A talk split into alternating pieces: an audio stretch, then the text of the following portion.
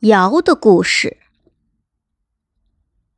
远古时候，有个帝王叫尧，大臣们为了显示他的帝王气魄，也为了表现人民对帝王的忠诚和爱戴，要为尧建造一座宫殿，以金为地，以玉为阶，以大理石为柱，顶部还要镶嵌银质的日月星辰。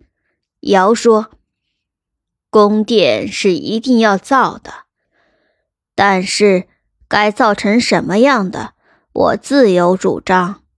于是，尧率大臣亲自动手，从山上采集来原木和茅草，盖了几间茅屋，算是寝宫；又盖了十多间连通在一起的大茅屋，算是和大臣们议事的大殿。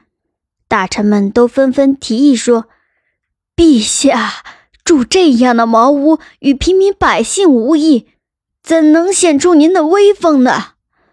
尧说：“现在黎民很苦，建造豪华的宫殿定会劳民伤财，给百姓带来苦难的帝王还有什么威风？为黎民排忧解难才是帝王应该做的事。”说罢。他带着几个大臣到各地体察民情去了。一天，尧看见一个山民倒在路旁呻吟，就关切地问他：“你怎么了？”山民无力地说：“饿。”尧便将自己的干粮递过去，说：“吃吧，是我让你挨饿的。”山民被感动得热泪盈眶。然后就狼吞虎咽地吃起来。尧对随行的大臣们说：“从我的口粮里拨出一部分，发给那些挨饿的人。”那您怎么办？大臣们问。尧回答说：“我吃稀一点儿多吃些野菜就行了。”大臣们听了，也都纷纷效仿尧，从各自的口粮中拿出一部分，分发给挨饿的人。第二天。尧和随行的大臣们又来到了一个窑洞门口，想在这儿要口水喝，就上前去敲门。窑洞里传来一个姑娘的声音：“我家里没人，你们千万不要进来。”大臣们说：“姑娘，不要怕，大王来了，快开门吧。”姑娘急得要哭，说：“不行，不行。”这时，一位老者背着柴火从远处走来。老者走到众人面前，放下柴火，抱歉地说：“对不住啦，窑洞里的姑娘是我的女儿，老大不小的了，可是没有裤子穿，所以她……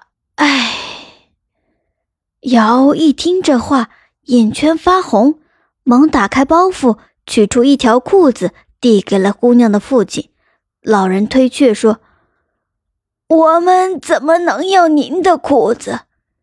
尧难过的说：“我没有把天下治理好，才使您的女儿没有裤子穿，我太对不起你们了。”老人感动的大哭起来，窑洞里的姑娘和外面的大臣们也都跟着哭了。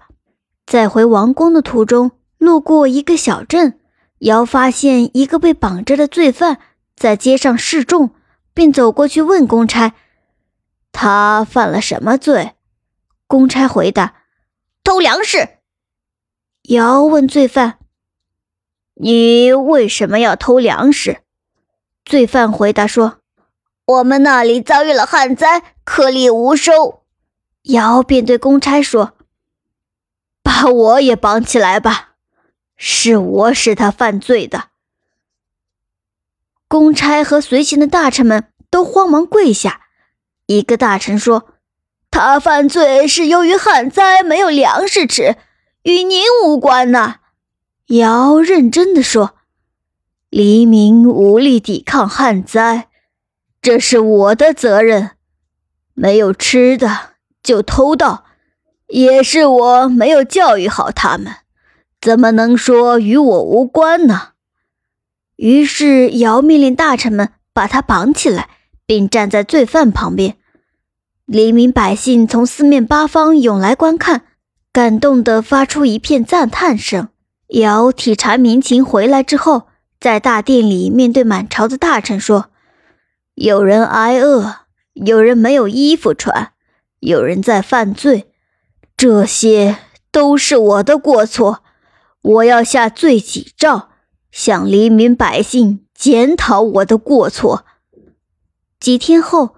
尧在宫门的左侧设了一面敢谏之鼓，人们可以击鼓给尧提意见。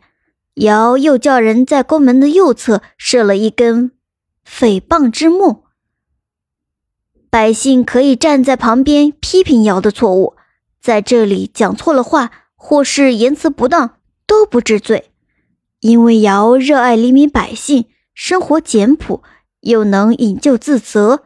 所以深受黎民百姓的爱戴，在尧的努力下，百姓渐渐过上了丰衣足食的生活。